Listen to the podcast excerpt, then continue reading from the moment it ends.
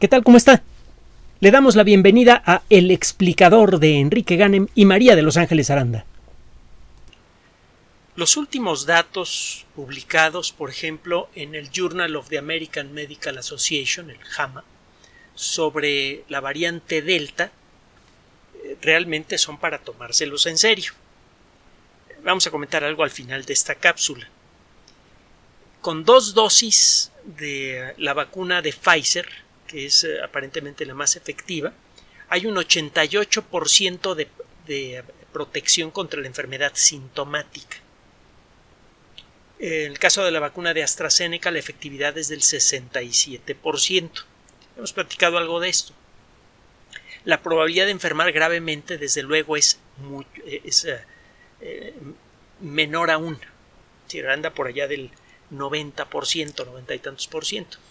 Pero eso significa que si usted le aplica la vacuna a 100 millones de personas, eh, y esas 100 millones de personas están protegidas, pueden enfermarse 10 millones de personas, una de cada 10, con enfermedad sintomática, y eh, podrían morir 100 mil. Es un dato que conviene tener en mente en todo momento. Sobre este punto hemos hablado ya de la pronta aparición de la versión 2.0 de varias vacunas, entre ellas la de Pfizer, la de Moderna. Hemos hablado también de otros mecanismos para controlar la dispersión de la enfermedad.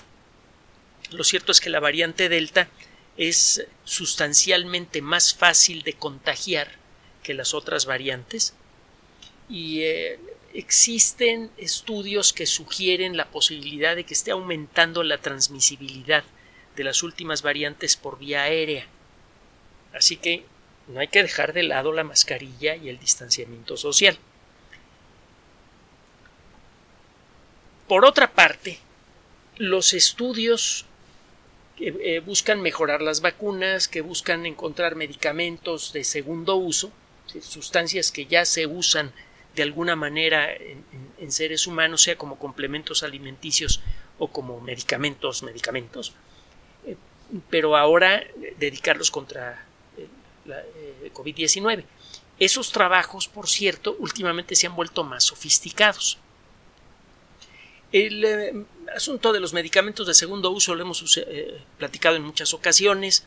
Eh, se ha descubierto primero por accidente que algunas medicinas que son buenas para el dolor de cabeza y bajar la fiebre, como el ácido acetil salicílico, de pronto tienen otra, otra utilidad. Por ejemplo, ayudan a reducir el riesgo de ataques cardíacos. la toma de ácido acetil salicílico parece que está asociada con una reducción en la probabilidad de de sufrir cáncer y si se sufre cáncer y, se ha tomado ácido acetil salicílico de manera regular, parece que en algunos casos la probabilidad de supervivencia aumenta bastante. a partir de estas observaciones, los investigadores dedicados a la, a la búsqueda de nuevos medicamentos han enfocado herramientas cada vez más avanzadas para estudiar los miles y miles de compuestos que han sido aprobados por las agencias de alimentación y de medicamentos de distintas partes del mundo para su uso en seres humanos desde hace mucho tiempo, con la intención de buscar un segundo uso para esos medicamentos, segundo o hasta tercer uso. El estudio que le vamos a mencionar el día de hoy es publicado en las memorias de la Academia Nacional de Ciencias, eh, Proceedings of the National Academy of Sciences, una revista de gran prestigio, la hemos mencionado muchas veces en este espacio. Lo que se hace en este estudio es tomar células eh, eh, humanas, estas son, se toman células madre derivadas de, de células pulmonares humanas. Debe saber que desde principios de siglo sabemos cómo tomar una célula ya especializada, una célula de pulmón, y reprogramarla, convertirla en célula embrionaria. Este proceso puede ser parcial o total.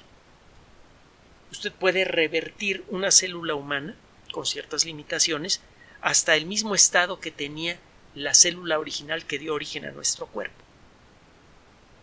En este caso, Eh, al principio esta técnica no funcionaba bien, este, aparecía cáncer, eh, eh, bueno, parecía algo parecido al cáncer, estas células reprogramadas por mucho tiempo no se usaron en seres humanos y se han utilizado solo de manera muy limitada y en casos muy especiales. Necesitamos recabar más información sobre ellas para poder convertirlas en una terapia útil. Eventualmente eso podría permitirnos fabricar, por ejemplo, un hígado completo a partir de células de una persona, de células tomadas de la mejilla, por ejemplo. Y puede que no falte mucho tiempo para esto, pero ese es otro tema. El caso es que usted puede tomar células de pulmón de ser humano y desprogramarlas un poquito, convertirlas en células madre precursoras de pulmón. Estas células se pueden multiplicar fácilmente y puesto agarrar muchos frasquitos y llenarlos de células humanas. En todos los aspectos moleculares importantes y en prácticamente todos los aspectos no importantes, esas células son idénticas a las que tenemos o hemos tenido en nuestros pulmones alguna vez. Entonces tiene usted un montón de células humanas sobre las cuales puede probar el efecto de medicamentos anti-SARS-CoV-2. Usted puede buscar como parte del tratamiento de, COVID-19 medicamentos que impidan que el virus llegue a las células que va a atacar o medicamentos que bloqueen el proceso de replicación del virus en las células ya atacadas. En esta ocasión vamos a explorar este artículo en el que buscan medicamentos que ataquen al virus ya dentro de la célula. Esa célula que ha sido atacada por el virus se va a perder, no importa. Es fácil reemplazar prácticamente cualquier tipo de células. Todos los días lo, hacemos por miles de millones. De todos los días mueren miles de millones de células de distintos tipos y las reemplazamos fácilmente. el, punto está en que estas células dejen de producir virus para que no contribuyan con la infección. Se han, se han, utilizado varias técnicas en el pasado y en esta ocasión se utiliza una técnica, le digo, muy interesante.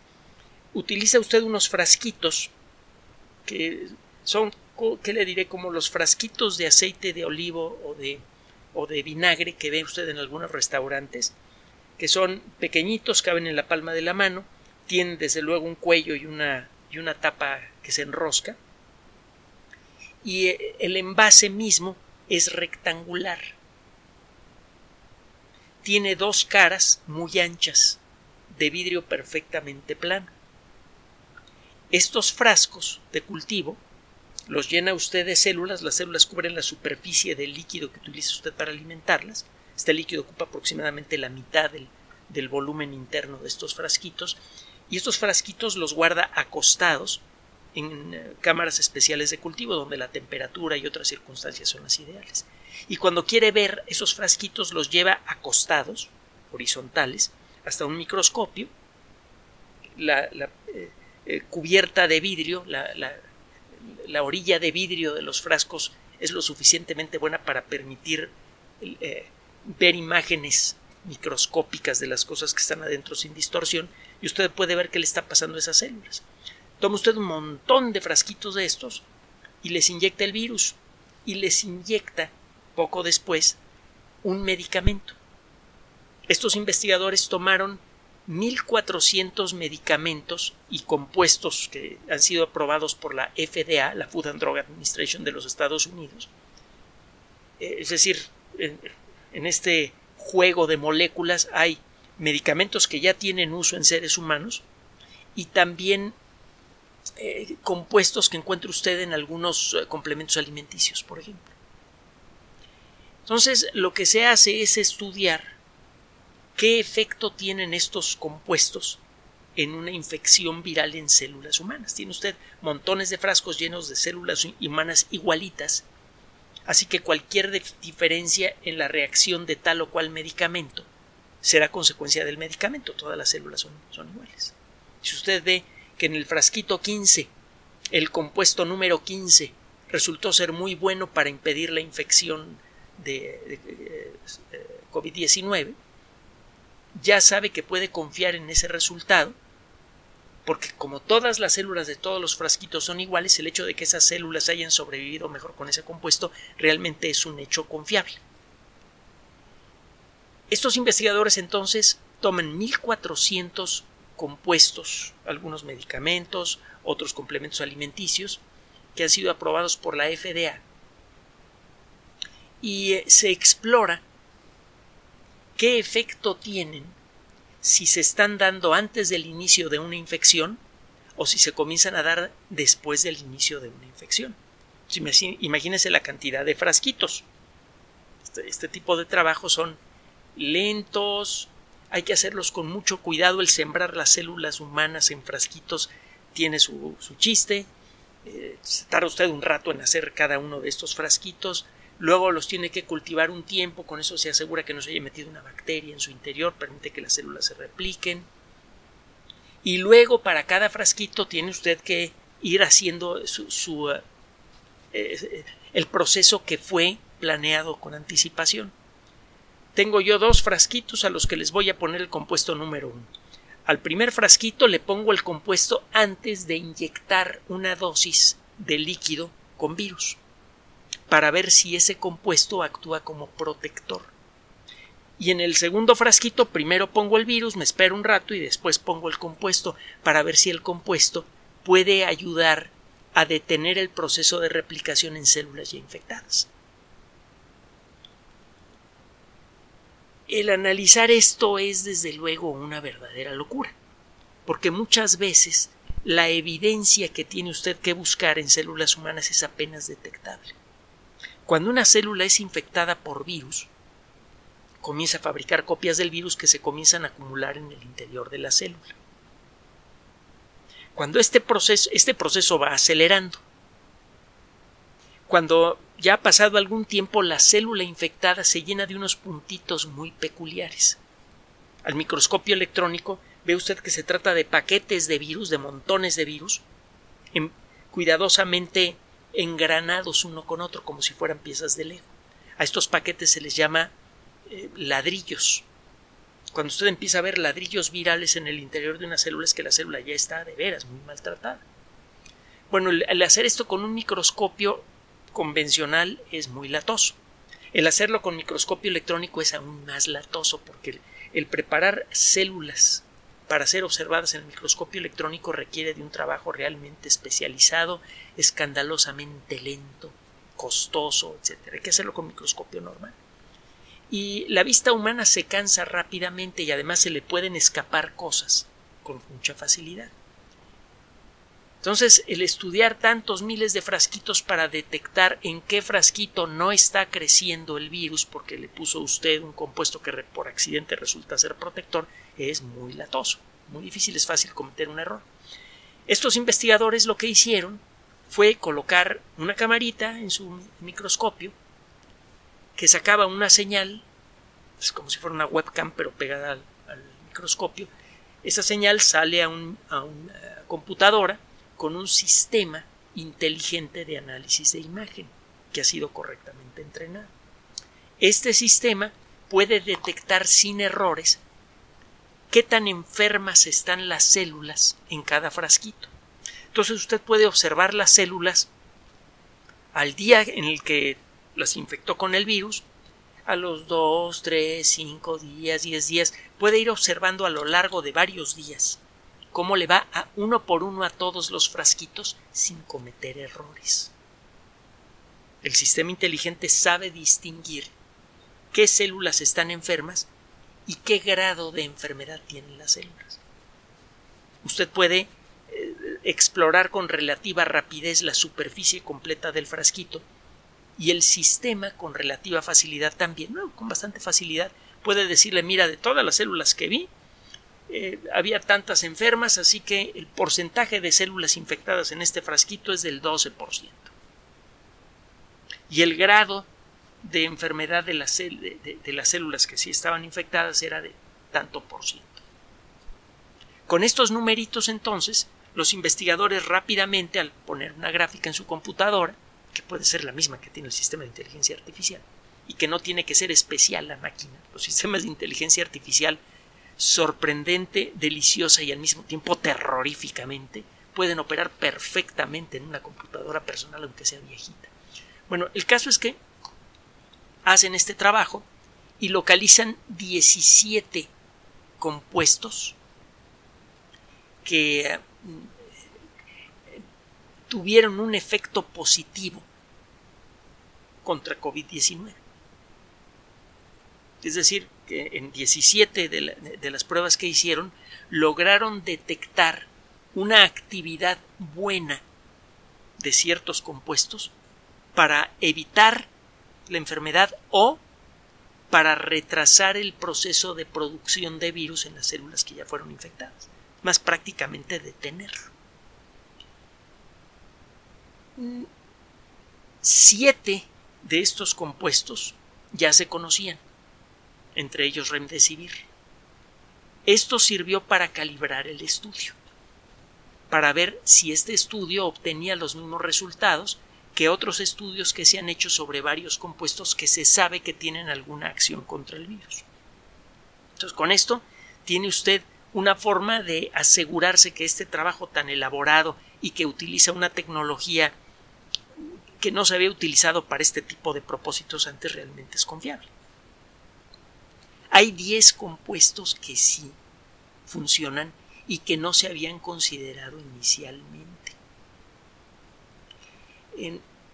hay nueve de estos compuestos que producen un efecto antiviral en dosis razonables. Hay algunos que se necesita una dosis demasiado grande para producir el efecto antiviral y si usted da una dosis así a una persona le va a producir daños en el hígado o algo así. No vale la pena ni considerarlo.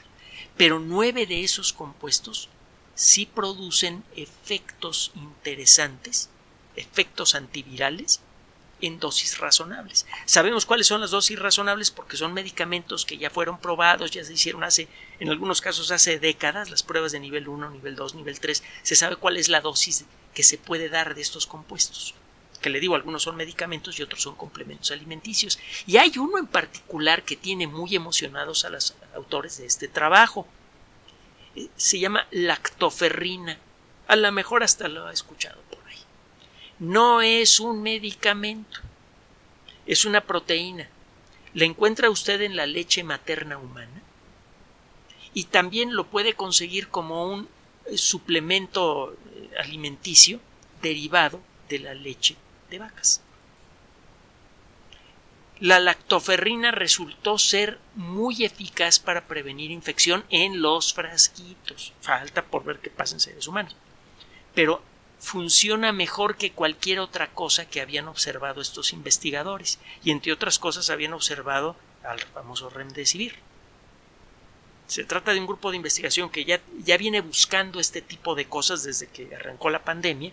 Han podido observar en distintas pruebas de laboratorio la actividad de sustancias antivirales y la lactoferrina es lo mejor que han visto hasta ahora. Incluso en las pruebas que ellos hicieron, resultó ser muy bueno para prevenir la infección por la variable delta. Ahora lo que sigue, y eso es hacia donde se está enfocando el equipo, lo va a encontrar usted en el artículo, es el hacer pruebas en seres humanos, en gente que se ha enfermado de COVID-19, para ver cómo funciona en, esos, en esas personas, para ver si reduce la carga viral, es decir, la concentración de virus por centímetro cúbico en sangre, por ejemplo, o en otros fluidos del cuerpo, y para ver si reduce también el proceso de inflamación. Eso sería interesantísimo porque ayudaría a salvar muchas vidas. Falta por verlo. Conste.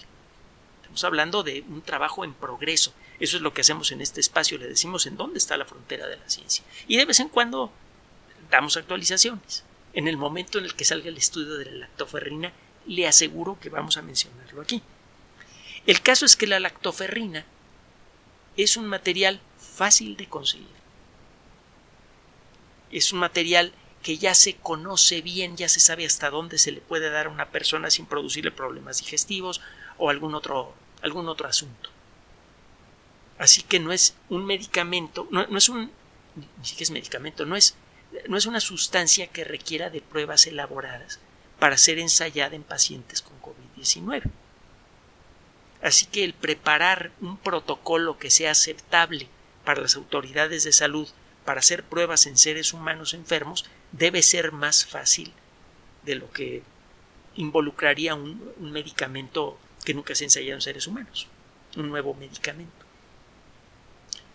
La producción de lactoferrina se puede, que ya es muy elevada, se puede subir rápidamente en muy poco tiempo.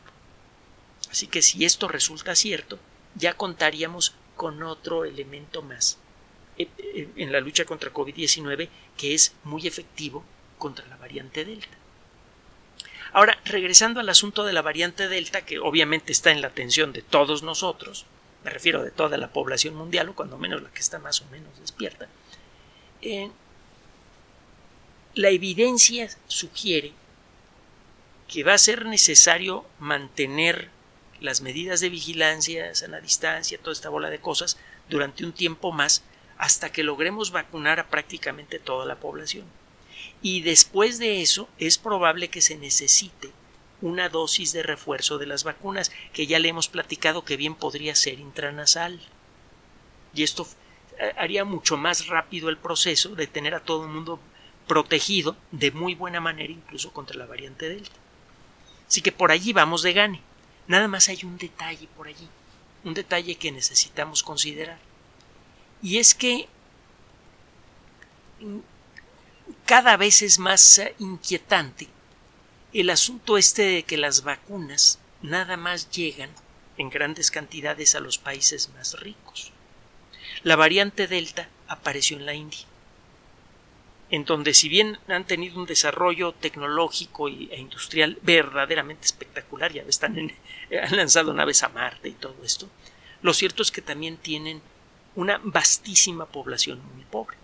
Hubo incluso algunos casos muy terribles eh, a, los parias, la gente que está hasta abajo de la, de la estructura social en la India, los corrieron a palos de, muchos lugares, literalmente a palos de muchos lugares, eh, durante el, eh, crecimiento inicial de la pandemia en la India. Mire, es claro que la variante Delta bien podría haber aparecido como consecuencia de esa pobreza, ya lo hemos comentado. Mientras más gente enferme de COVID-19, mayor será la probabilidad de que aparezcan variantes aún más peligrosas y que puedan escapar mejor a las vacunas que realmente puedan escapar a las vacunas. Y esto pondría en peligro no solamente a la población del lugar en donde esto pase, sino también a la gente eh ya bien vacunadita en los países ricos. Se pondría en peligro a toda la sociedad humana. Cuando usted hace ciencia, aprende a veces por las malas, a veces por las buenas, según su actitud, a reconocer que la naturaleza no tiene ningún respeto por la condición humana. Es completamente indiferente. No hay conciencia en la naturaleza. Que si detrás de la naturaleza exista o no algún creador, etcétera, es algo que, que nadie puede decirlo. Y si alguien es, si hay un ambiente en donde se es muy respetuoso de esas perspectivas es en el mundo de la ciencia. Va a encontrar a toda clase de gente en términos de religión en el mundo de la ciencia. Pero lo que sí es muy claro para todos los científicos independientemente de su perspectiva religiosa es que la naturaleza actúa de manera mecánica, completamente desalmada porque es un mecanismo a final de cuentas. Cuando pensamos eh, en mensajes como el, el de John Lennon, All You Need Is Love, nos parece, al contrastarlo con el funcionamiento de la naturaleza, nos parece infantil, nos parece absurdo, que no tiene lugar en el mundo moderno. Curiosamente, en su defensa, en defensa de, la frase de Lennon, vienen algunos pasajes que aparecen en El origen de las especies por medio de la selección natural y en otros libros de Darwin. Mucha gente pensaría que Darwin, que fue la persona que, como decían en el pasado, demostró que somos simios, que somos animales, que metió en, en, la condición humana la indiferencia de la naturaleza, que Darwin sería eh, cuando menos indirectamente, enemigo de una filosofía como, como, como la de esa famosa canción. Y la realidad es que no. Darwin dice explícitamente, pero no en un sentido, eh, que, le diré, eh, este, espiritual eh, y, sin fundamento. Darwin dice que la naturaleza fundamental del ser humano es la cooperación, no la competencia. Y no lo dice nada más porque le, gustó la frase, sino a la hora de analizar con la meticulosidad, con el detalle, con la precisión que lo convirtieron en uno de los científicos más respetados de su época, a pesar de no haber estudiado una carrera científica, Darwin demuestra que efectivamente la condición, la fuerza de la condición humana está en la cooperación. Y esto lo estamos empezando a ver de una manera muy directa con lo que está sucediendo con COVID-19. Vaya incluso queda involucrado el mecanismo de la selección natural.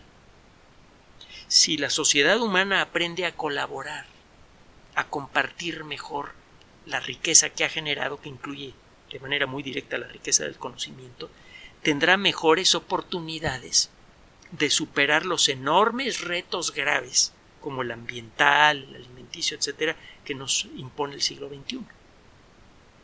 Si aprendemos a cooperar, no solamente vamos a, tener las herramientas físicas directas para vencer a COVID-19, sino que podríamos ayudar a empezar a crear mecanismos sociales un poco menos duros, un poco menos egoístas, un poco menos agresivos, y eso nos daría mejores posibilidades, nos daría la flexibilidad social suficiente para enfrentar el grave reto de la sobrepoblación, el grave reto del impacto ambiental y otras cosas más.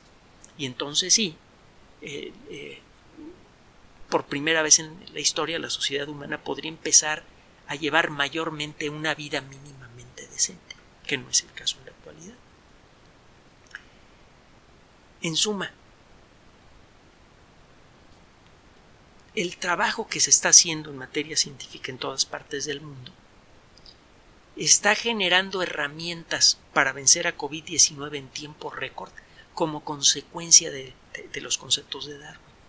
Es porque se ha facilitado la colaboración internacional entre científicos y que ha involucrado a empresas, a gobiernos y a otras entidades sociales que se han logrado crear docenas de vacunas en un tiempo récord y vienen varios centenares atrás que ya están a punto de llegar algunas de ellas, cuando antes nos tomaba 15 años sacar una triste vacuna.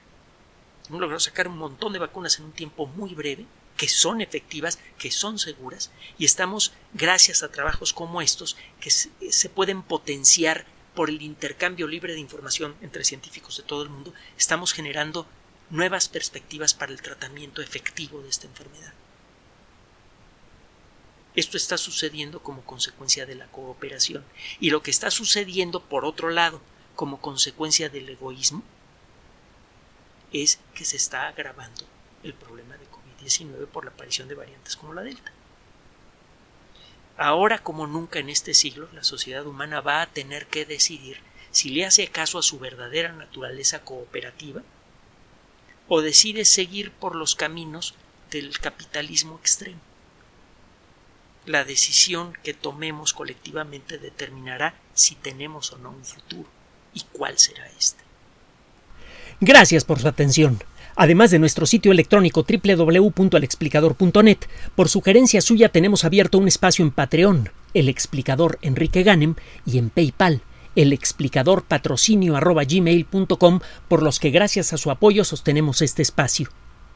Puede usted descargar gratuitamente estos audios en formato MP3 en Spotify y en iTunes como El Explicador sitio oficial y en SoundCloud como El Explicador y con formato de video en YouTube en El Explicador sitio oficial.